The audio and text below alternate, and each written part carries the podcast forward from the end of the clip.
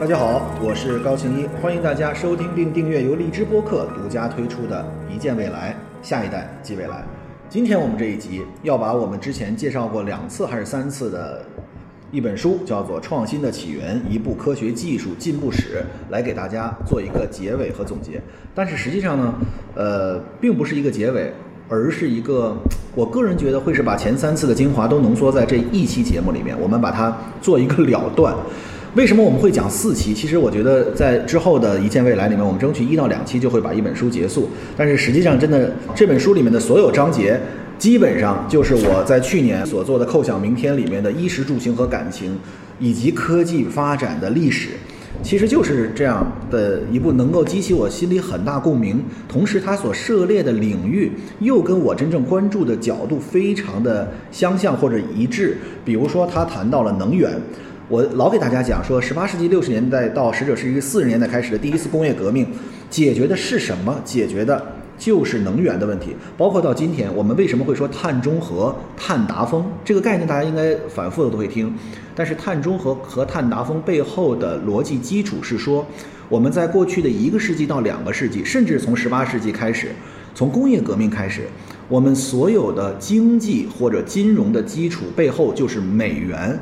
美元背后的经济基础就是石油。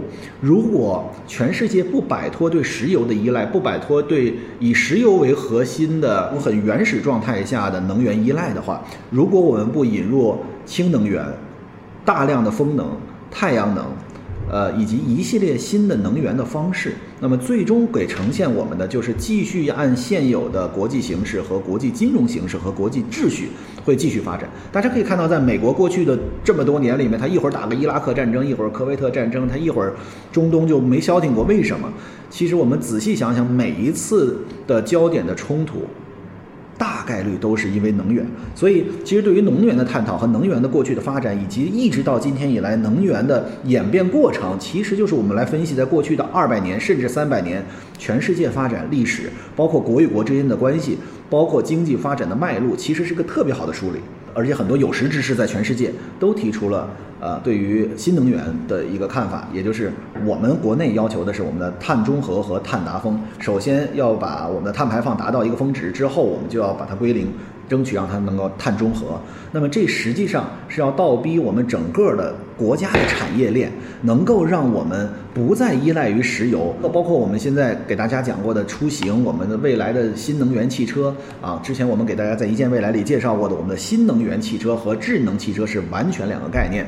现在我们说电车，大家会说啊，电车好神呐，电车好先进啊。但是实际上，电车是一个一百五十年以前就已经有了这样的一个概念。而大家在日常生活里面所看到的，呃，如果年老如我啊，就像我一样的老，你们一定知道有一种叫无轨电车的。那个无轨电车上面有条线，我小时候管它叫大饺子。然后呢，我的爸爸妈妈一直给我纠正说那叫电线啊，但是我老觉得它像是一个龙，它脑袋上的那个触须，我管它叫大饺子。然后呢，我每次看见无轨电车，我就在想，为什么这个车要有规定的线路？我我从小时候我就觉得，那上面那条线不是对它的束缚吗？它不能开到任何一个地方去呢？另外一种当时就是大公共汽车啊，大家如果能记得，北京的当时是红白条的，你在外边一看就红白条的。我那时候愿意坐在这个。发动机上看司机叔叔开车，那个是当时最早。如果再早，比如建国刚开始的时候，那个里面是个大的那个轻包，就是里面搁的是气体，它燃烧气体，然后让这个公共汽车前进。那么我那个年代，七十年代、八十年代的时候，其实那个就是一个发动机，然后就跟现在的车基本相似。那时候我就会觉得啊，这个车多好啊，这个公共汽车多好，它能够走任何一个他想去的地方。但是大饺子所牵引的那个车只能按着一个地方。这时候呢，就有人给我讲。那么你知道最早这叫无轨电车，为什么会叫无轨电车？那个无轨是什么意思呢？它没有轨道。最早的在地面上的电车是有轨电车，大家看见咯咯咯咯一响铃，有轨电车来了。它地上面那个轨道上面通着电，其实就像我们的地铁。这个我不专业啊，但是以我的理解是，纵然轨道上没电，但是它也是把电源一直接触到了这个车，让这个车在行驶的过程里面，不是电源放在。这个车厢里面，而是电源通过无论是铁道还是通过其他方式传输给这个车，所以大家会发现，其实对于能源的探讨，包括对于未来出行的方式，我们今天所面对的所有问题都不是一个新问题，都是一直以来所延续下来的。所以这本书的第一章我非常喜欢看，它讲了热，讲了功，然后讲了瓦特。给我们带来了什么，然后托马斯爱迪生等等等等，以及汽轮机。同时呢，他也提到了核能。那么这里面有一个关键的词叫做页岩气。第二部分他所讲到的就是公共卫生。公共卫生其实毫无任何疑问，在二零年初的时候到今天，我们一直在新冠的阴影的。笼罩之下，那么我们在一见未来里面也给大家专题介绍过了。对于疫苗的几种方式，一个是我们灭活病毒疫苗，一个是重组蛋白疫苗，一个是腺病毒疫苗，还有一个是 mRNA 疫苗。那么包括我们自己的基金也在相应的布局和投资，我们投了一家，也许会在未来第一个在国内上市的，这是味精，现在还没有走完手续，现在还在做那个三期的试验，呃，是在国外啊 mRNA 的疫苗。就是其实呃，我们现在最近又有一个热点话题啊，呃，我特别愿意在一见未来跟大家来进行分享。我们有两种对于未来我们与病毒相处的方式，一种呢是张文宏教授所说的，我们可能会长期与病毒共存；另外一种呢，前卫生部部长高强说我们要消灭病毒。其实两个路线都是对的，包括我们在过去的一年半之内。我们所取得的抗疫的成就，其实就是我们要坚定打赢与疫情搏斗的这场战争。所以呢，我们就用了一些既有我们的医学手段，也有一些我们这个国家所凝聚的人的力量。我们可以靠一些行政的手段来使得保证更广大人民群众的最基本的生命权和健康权。我觉得这两条路线都毫无任何疑问。但是。我给大家一个数，就是到目前为止，全世界所出现的病毒到底有几只被干掉了呢？一点五只。有那么多病毒，我们现在一张嘴有疱疹病毒，有艾滋病毒，你甚至有你能够数不尽的病毒。那么这些病毒里面，天花，你你真正所能够灭绝掉的，人类能够真正把它们打赢了，就一点五只。那么新冠会不会成为第二只或者第三只？也有可能，但是。也许那是一个长远目标，但是在这个长远目标之前，也许会有很长的一段时间，我们需要与病毒共存。换句话说，就是有人会说，这个新冠病毒慢慢会成为一个季节性的传染病，就像是感冒、呃流感一样。大家目前看到已经不太会是了。流感是什么意思？流感是当你到了流行季节的时候才会感冒，你没有见大夏天的根本不流行感冒的时候，你患了流感。那你一定不是流感，你到那大夫一说啊，你不是流感，所以流行性感冒就跟我们这个风潮似的，我们风上，啊，你像我们讲的这些就不叫流行，其实流行的意思就是说它有时效性，那么当这个时间到达的时候，它就会产生，而这个时间到点儿了之后就会结束。其实最早我们我们到目前为止，我想问大家，你们知道非典是怎么被消灭的吗？没有人知道吧？大家会觉得非典就过去了。其实专家们也很困扰，非典上哪儿去了？其实非典的慢慢的失去传播的这个土壤，然后最终被我们给消灭掉，这是个客观事实。但是它背后的医学根据还在探讨和争论的过程里面，至今没有定论。不是说我们没有研究，至今你没有人告诉你说非典是怎么就这个病毒就没了的。我们可以看到当时。我记得是个夏天，对吧？当时我记得到了到了秋冬，就是那一年挺过去了之后，随着季节的变换，随着这个病毒能够附着的土壤的变化，这个土壤不是说真的土壤，而是说无论是医学的健康啊，还是我们人与人之间交交流和接触的方式的变化，使得非典就已经啊不存在了，或者说已经已经这个呃暂时只存在于实验室里面的样本了啊，它已经过去了。那么。在新冠的这一次，我们其实可以看到它不断的变化，而且我们原来老说挺过了秋冬，到了春夏就好了，尤其到了夏天，大家一看这个印度的变种、德尔塔的变种，然后一直以来，其实会发现它的变化的能力不断的变强，所以我们好像变成了四季都要与它相处。那么我们国内的疫情防控做得非常的好，呃，但是这背后到底有没有特效药？我们的。疫苗到底能不能百分之百管用？这是百分之百是不是百分之百管用的啊？这是有点这个绕，但是核心思想是说，它真正的背后的致病的机理到底是什么？我们现在还不知道。那么，尤其在最近，我们应该强烈关注一下美国的北卡罗来纳大学，它那儿有一个实验室，这个实验室就是做冠状病毒研究以及基因方面的尝试的。那么，一个是它的军事基地，一个是这个北卡罗拉南拉大学，哎。这个我不知道大家知道，乔丹最早是北卡大学的学生啊。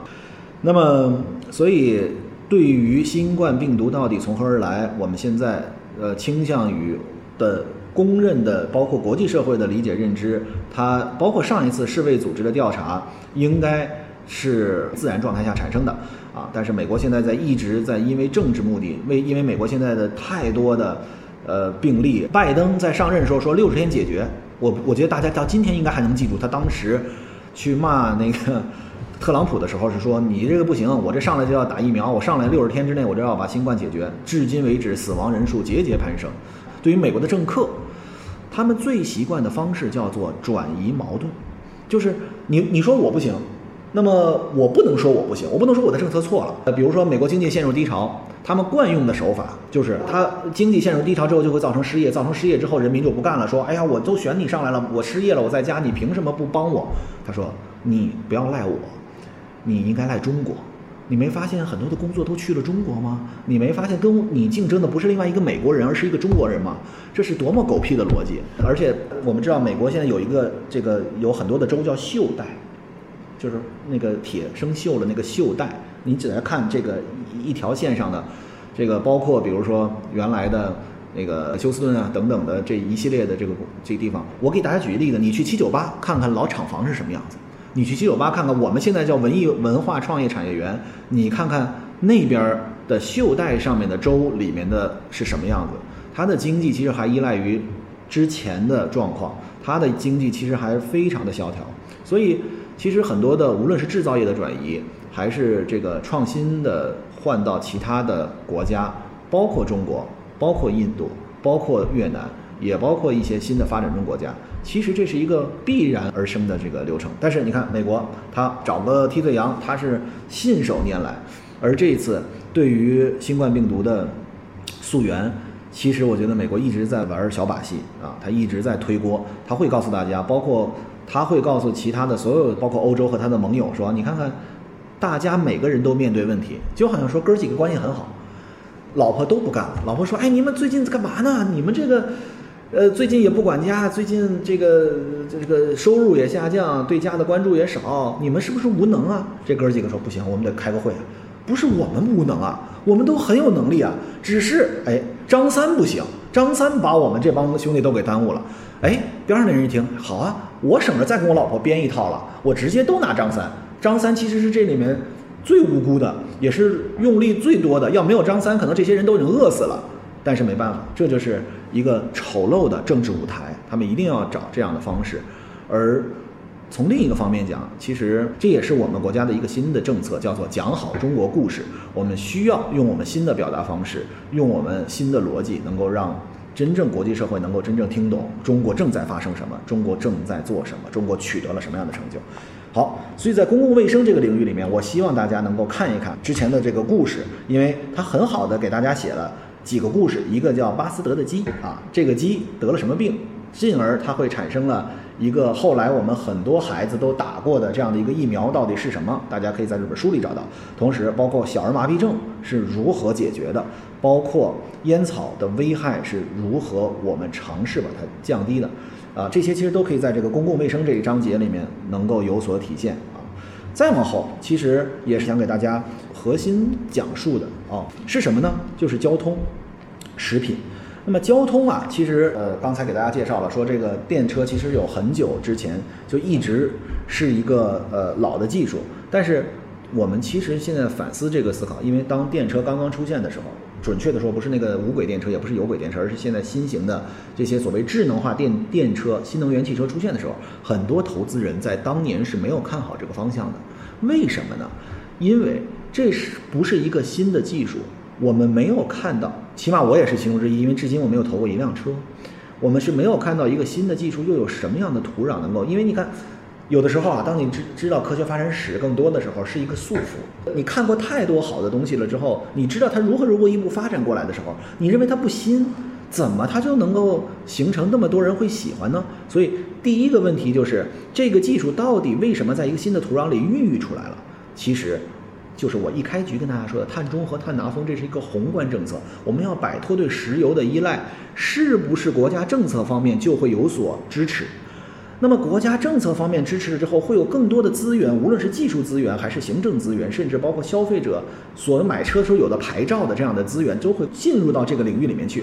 当一个行业里面更多的资源汇聚的时候，能够加速它的科技的进步和发展，能够进进一步把它这件事情能够应用在一个具体的这个方向和领域里面。所以这个其实我们当时的判断太格局小了，拿捏的不好。实际上是我没有看到这个大的势头发展的未来的趋势。好，那么我们再接着往下讲。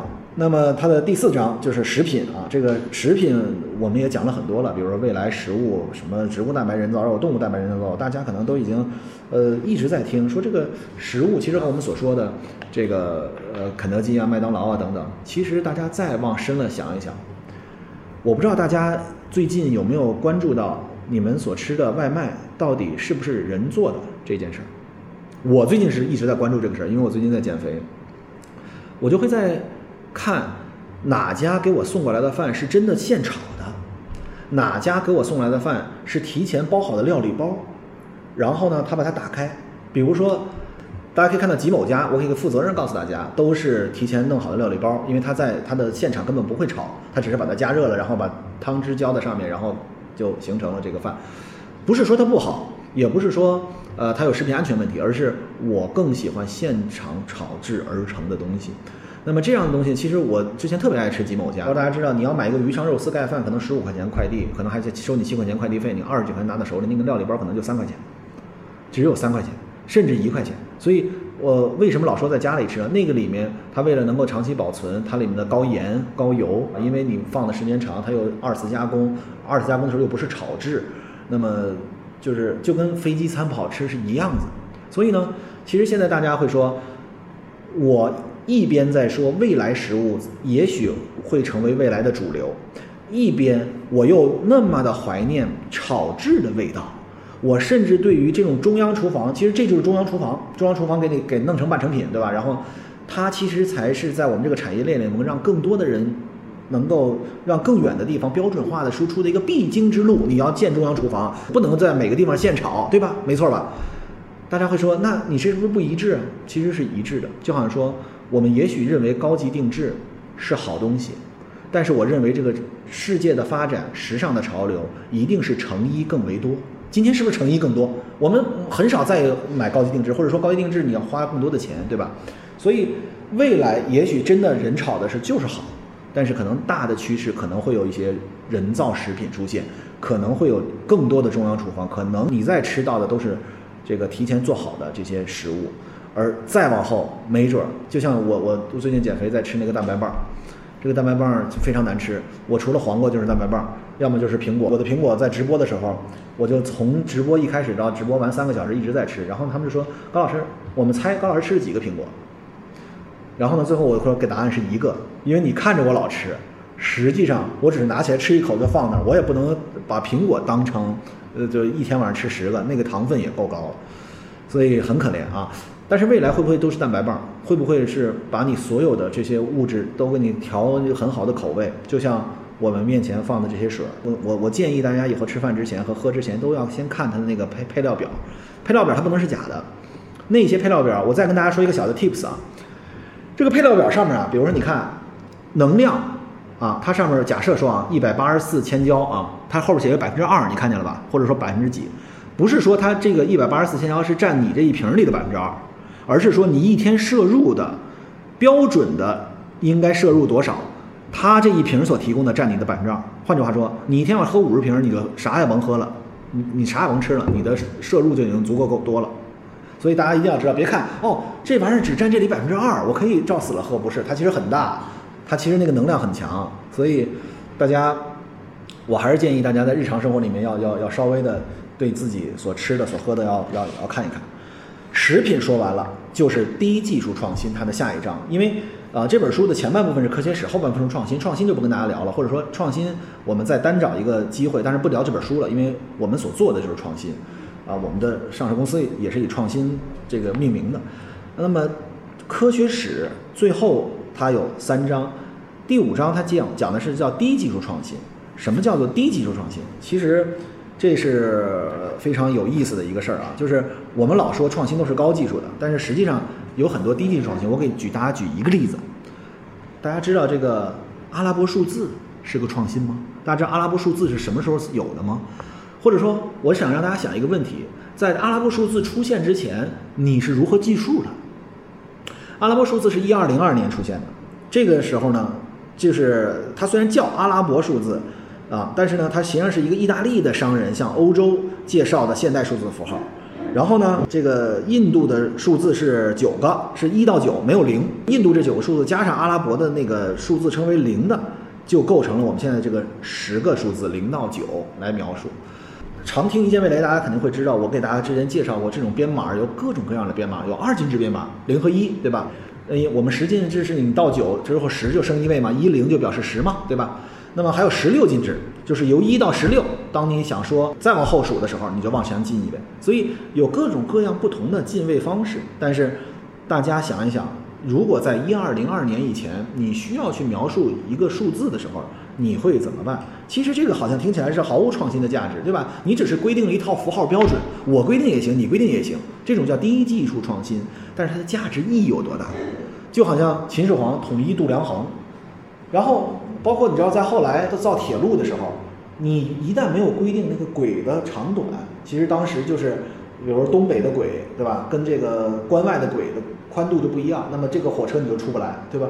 就是我们有时候一些最简单的、看起来没有技术含量的度量衡这样的方式，呃，其实它是极大的技术含量，它所产生的价值是远远的大于我们看起来它的价值。然后呢，在这本书里面，他还说了几个，比如输水阀，这个输水阀也是很有意思。这是在伦敦，呃，比如说啊，大家可以想一想，这个如果沿着一条街散步，那么在大城市里面，肯定有些地方你会闻到污水的这个味道。那么在伦敦，每天有一千万人排便，对吧？对绝大多数人说，这是每天发生的事儿，这不是废话吗？对吧？那么大家好好想一想，我其实一直在琢磨，我们每天排泄那么多的废物，它是通过什么样的方式，又不污染我们的水面，能够上水、中水、下水还能分得清楚？我其实脑子一直在考虑这个问题。那么，呃，大家知道，如果你近距离去感受，伦敦每天的污水排放量超过十亿升，一年有是四千亿升，什么意思？它可以填满一千万个标准泳池，但是你从来没闻到过臭味儿，对不对？我们中国人要比伦敦人多得多，对吧？为什么我们也没有闻到这个臭味儿？而且我说到这儿，我再跟大家说一下，大家老看说这个温莎城堡啊，一说欧洲中世纪是个古堡，大家脑子里想的就是王子与公主的故事。上面没准还有一个怪兽，然后有一堆小矮人来伺候他。一看着城堡，大家会觉得这地方太美妙了。这地方是皇室的地方，说这个这个地方有无数的故事会在这里发生。那我告诉你，有一个故事就是，英国的古堡在古代时期的时候，它的排便是直接从外面往下泼，也就是古堡外壁全是屎。你看到的是个屎堡，大家会说哇，你就是胡说。你去查，百分之百是这样。所以大家知道，就是科技的发展到了今天，我们有了文明啊，有很多小的你认为不知道的事儿，这个比如说这个输水阀这件事儿，能够让你的生活变得有尊严，变得有体面，这是多么不容易的一件事儿啊。这个我就不再具体，比如说 S 弯儿，这大家就知道，马桶里面对吧？它是一个包括 U 型弯儿也是一样，对吧？它能够有水来把味道给隔绝了，对吧？这些简单的东西其实都是都是一些本质性的创新。比如说还有一件事儿，我想问问大家，都出差吧？都拉小行李箱吧，现在很少有人不拉有轮的了吧，对吗？那轮式行李箱是什么时候出现的？轮式行李箱的出现是二十世纪六十年代以后，它甚至比第一个人类登月还晚。多简单的一个创新，有一个箱子，我知道轮子是可以往前走的，那为什么轮式的箱子我们那么晚才出现？这个低技术创新，但是大家会知道。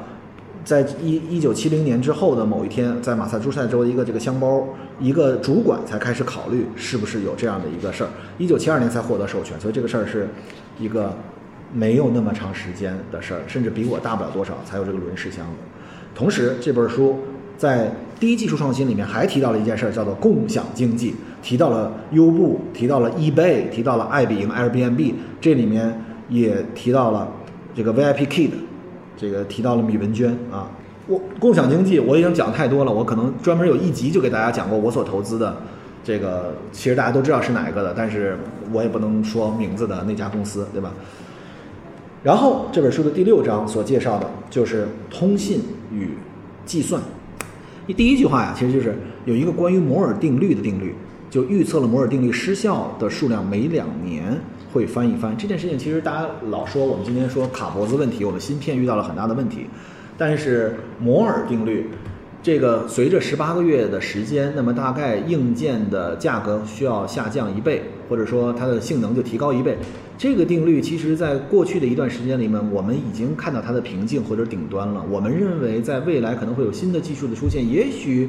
就不会再有摩尔定律出现了。但是通信与计算，这是两条非常重要的线索。就是我们在今天看过去的十年，看过去的十五年，我们为什么技术发展有这么快，一直到了今天？其实我觉得，我我们可以简要想想啊，这个有一个事儿叫吓尿理论，就是我们往前数五十年，那个人看今天的我们，他会吓尿了，说我天哪，你今天能干的这么多的事情，哎呀，非常的可怕。我们今天是二零二一年，如果你回到一九二一年的时候。也就是中国共产党建立的时候，那个时候的整个世界的科技发展来看，今天也是不能理解的。那么这件事情，如果我们把它从清朝的最后一个皇帝数到清朝第一个皇帝，清朝这小三百年的这个时间，大概率不会吓尿了，因为后来也最多出现个戴个眼镜啊，骑个自行车啊，还没有超乎他的想象。但是，如果我们再往前，要再能让一个人在不同的时代里吓尿了，就得往前数好几千年了。因为整个农耕社会就没有什么变化。秦皇汉武烧书文采，唐宗宋祖略逊风骚，一代天骄成吉思汗只识弯弓射大雕。你们看看他们干的这些事儿，到底有啥能把对方吓尿了？只能让对方打死了。所以你会发现，它没有任何的这个大的技术的变化和发展。但是到了十八世纪开始，我们简直就成了。巨大的、快速的、跟核爆炸一样的剧烈的科技的进步和发展，其核心其实就是通信与计算。那么今天我们的陪伴暂时先到这里，感谢大家今天的陪伴，我们下次再见。